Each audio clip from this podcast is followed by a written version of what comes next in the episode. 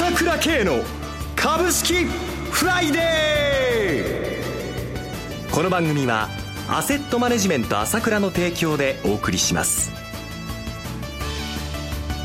皆さんおはようございます。岡本留美子です。朝倉慶の株式フライデー。今朝も株式投資で重要となる注目ポイントを取り上げてまいります。お話はアセットマネジメント朝倉代表取締役経済アナリストの朝倉慶さんです。朝倉さんおはようございます。おはようございます。よろしくお願いします。よろしくお願いします。昨日は受け渡しベースで年内最終売買日でした。年末ですね。1週間いかがご覧になっていますか？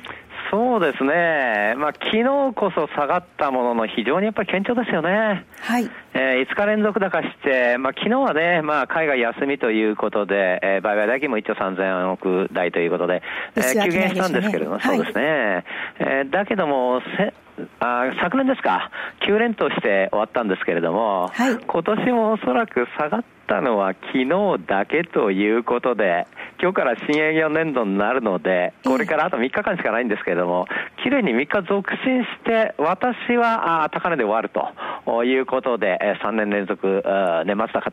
ということで、まあ来年もいいですよという形が見えてですね、終わっていくんじゃないかと思いますよ。はい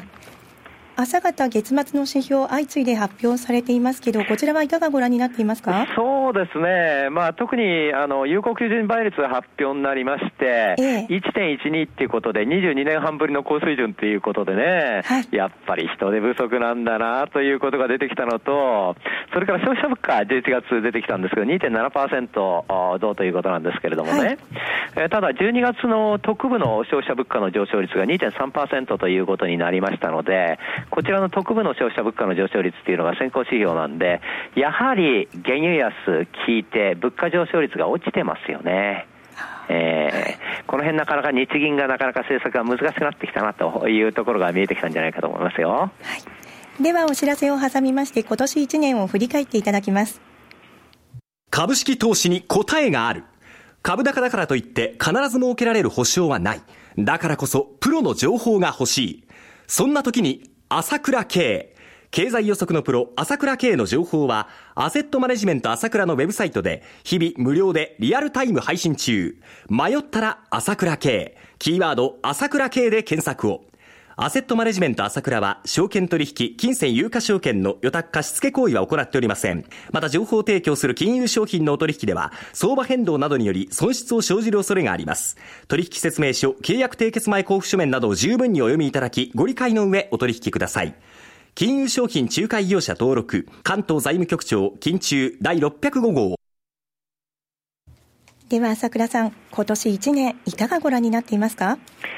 そうですね、去年に比べると上昇率は落ちたんですけれども、ええ、まあ基本的にアベノミスクが始まってから大相場が始まってるんですよね。はい。その中の一環として、まあ昨年大きく上げた、あ今年はぼちぼち上げた、来年はまた大きく上げるんでしょう。この上昇の流れは不変ということで、どんどん株がな高くなってきますよという流れの一環ですよね。えー、それがずっと徐々に徐々に起きているということで、私は来年、早々に2万円に乗せてくるんではないかなという感じで見てますね。はあ、そうですか。はい、はいえとにかくいろんなことは言って、いろんなことはあるんですよ、今年もね、まあ、ウクライナのこと、それから昨今のロシアのこと、いろいろありましたよね、えー、えー、その度ごとに相場が触れるんですけれども、結局こうやって、え上がってくるわけでしょ。はい、えーえー、何のかんの言ってもですね、今の状態っていうのは株には絶好の状態なんですよ。どういうことかというと、金利はどんどんどんどん、まあ無理やりですけど、暴力的に下げてるわけだけども、えー、お金をジャブジャブにして金利を無理やり下げてるわけですよ。はい、で、アメリカは前にもいつも言ってますけれども、アメリカはテーパリング、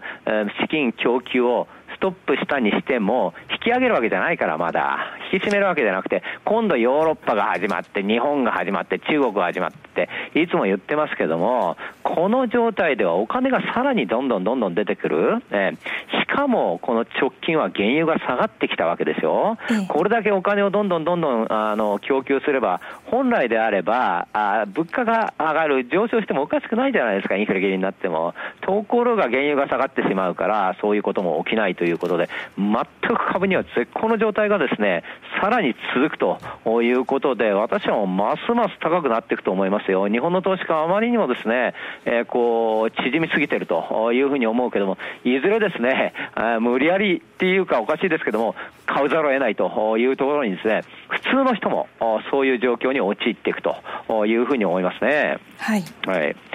まあ、特にですね、えー、この直近で起きたことは昨日起きたんですけれども、日本国債、長期金利が0.310%ということで、史上最低金利になりましたよね。はい。えー、まあ、これもですね、本当にですね、えー、日銀が強引に買って、買い尽くしてるので、金利がなくなっちゃってるわけですよ。で、昨日株価下がったじゃないですか。はい、株価下がると国債っていうんですぐ買われて死んでになっちゃうんですよ。これがこういう動きなんですね。えー、で、まだまだ日銀が、あの、円を印刷してですね、国債を買い続けてるので、ますます国債の市場は仕上がって、干上がってますので、えー、もう金利がどこまで低下するかわかりませんよね。そして今の現状っていうのは、流通利回りを見る限りでは4年債までマイナス金利ですから、はい、マイナスなんですからね。で、昨日2年債の入札をしましたけども、入札段階でもうマイナスなんだから、国は借金すれば借金するほど金が入っちゃうってことになっちゃってるんだから、これが今の現状なんですよね。はい。とすると、円の価値はどんどんなくなっていくということなんでしょうか？それはもちろんあることですよね、これだけお金をな流してるわけですから、円の価値がなくなっていく、それから、あの円、いわゆる債券運用っていうのが不可能になってきているということですよね。はい、機関投資家も随分国債で運用してるわけですけれども、マイナス金利で運用のしようがありませんよね。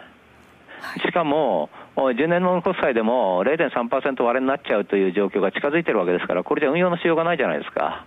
えー、というと、まあ、株を買うというのも一つの手段で、それはいずれやってくると思うんですけれども、あその前に今起こってるっていうことは、例えば生命保険とか公的年金の一部ですけどもね、えー、これは外債をどんどんどんどん買うということに走ってきてるわけですよ。はい。えーで、えー、野村の資産でね、来年1年で21兆円近く買うって言ってますよ。ああ、そうですか。21兆円買うって言ったらね、貿易赤字より大きいんですよ。はい。そしたら円安にどんどんどんどんなっちゃうじゃないですか。えー、しかも、日銀がこれだけね、この間10月に緩和をしたばかりですよ、電撃緩和を。えー、えー、これは黒田さんはその時何を言ったかっていうと、いかなる理由があろうが、デフレマインドを払拭させなきゃなんないんだと。原油が下がって物価が下がるということがあったと。それはいかなる理由でもデフレマインドを払拭させなきゃなんないんだから、だから緩和するんだって言って10月末にやったんだけども、それから11月だけで3割原油は下がっちゃったんですよ。はい。だから先ほど最初に言ったように、物価上昇率が落ちてきてるという現状があるわけですね。これじゃまた日銀が動かなければならない？ますます株には追い風であって、この流れは不変なんですよね。この対局を見てですね、えー、やっぱりですね、弱気になる必要全くないということをですね、改めて言っておきたいと思いますね。はい。では一旦お知らせです。今、朝倉慶が熱い。その鋭い分析力で注目を集める経済予測のプロ、朝倉慶が代表を務めるアセットマネジメント朝倉では、日々の株式情報を無料でリアルタイム配信中。アベノミクスで上昇した株式相場、投資家はここからどう対処すべきか。迷ったら朝倉慶。キーワード朝倉慶で検索を。アセットマネジメント朝倉は、証券取引、金銭有価証券の予託貸付行為は行っておりません。また、情報提供する金融商品のお取引では、相場変動などにより損失を生じる恐れがあります。取引説明書、契約締結前交付書面など十分にお読みいただき、ご理解の上お取引ください。金融商品仲介業者登録、関東財務局長、金中第605号。朝倉さん、ではズバリ来年はどのような展開になると予想されますか？そうですね、私、先ほど言ったように、どんどん高くなると思います、はい、しかしながら、今年と同じように、いろんな意味での、この、まあ、いわいろいろんなこう、まあ、ハプニングっていうのはあると思うんですよね。はい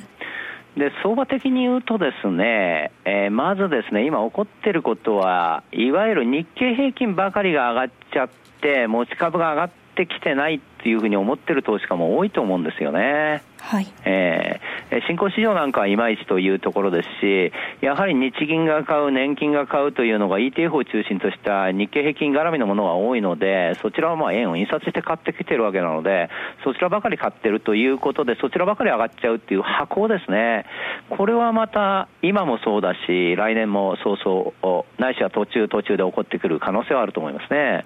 うん、その中で、あの、あまりにも極端に差がついてきてしまう、日経平均ばかり上がってしまったという中で、また小型株なんか動くときは一気に動きますから、あまあそう言ってキャッチアップしていくという流れがですね、えー、今後も続いていく。根本的に全部が上がっていく中で、いわゆる、箱がですね、そういうふうに出る、ないしはいつハプニングもあるというのは、これ、来年も続くと思いますよね。はい。えそれから直近でですね、えー、注意しなければならないことっていうのは、おそらく年末まで堅調だと思うんですけども、うん、まあ、第8回の株価あ、どうなってくるかなということもまた一つ注目だと思ってますね。第8回の株価ですね。そうですね。はい、やはり1年の経は元旦にありっていうんですけれども、やはり8回の株価が高い、安い、というところで、やはりその1年を占うという部分はあるわけなんですね。はいえー、例えば今年なんですけれども、1月6日に382円安したんですよ。はい。えー、それから7日も94円安って連続安したんですね。次の日300円上がったんですけれども、やっぱりウクライナ情勢で1、2月波乱になりましたよね。えー、えー、こういう傾向というのはやっぱりいつもあるわけなんですよね。で典型的にはリーマンショックの時あの時はもう600円安したんですけれども、第8回の時にですね、はい、えー、そうしたところがあれだけのこう大ハプニングがありましたので、そういう意味ではやはり8回ですね、第8回の株価がどうなるのかなということで、えー、そこで直近1、2月の株の動きというのはですね、えー、ある程度占うっていうか、まあ、波乱もあり得るかなという感じも出てくる可能性はあるあると思いますね。はい、ただ、今までの傾向を見るとですね、えー、私は先ほど言いましたように、非常に世界的に堅調です。はい、えー、それからはニューヨークももう新値というところで終わってきてて、欧州も堅調ですね。ロシアの問題も一応今日通貨危機が片付いたというような宣言もありました。はい、まあそうは思っていませんがね、私はね。うん、えー、そういう意味ではおそらく年末もいいし、年始もいいということになってですね、えー、まあ来年の相場ですね、非常に順調な形でですね、えー、年末も、まあ、スタートできるんじゃないかというふうに思いますね。はい朝倉さん、今日は年内最後のご出演です。今年もありがとうございました。良いお年をお迎えください。お話は、アセットマネジメント朝倉代表取締役経済アナリストの朝倉圭さんでした。全国の視聴者の皆さん、本当にこの番組を可愛がってくださってありがとうございます。来年も一つ皆さんにとっていい年でありますように、どうぞ来年もよろしくお願いします。私、朝倉慶が代表を務めます、アセットマネジメント朝倉は、SBI 証券、楽天証券への口座開設業務を行っていきます。私どもホームページから両証券会社の口座を作っていただくと、週2回無料で銘柄情報を提供するサービスがあります。ぜひご利用ください。それでは今日は週末金曜日、頑張っていきましょう。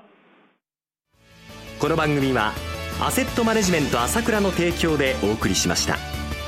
最終的な投資判断は皆様ご自身でなさってください。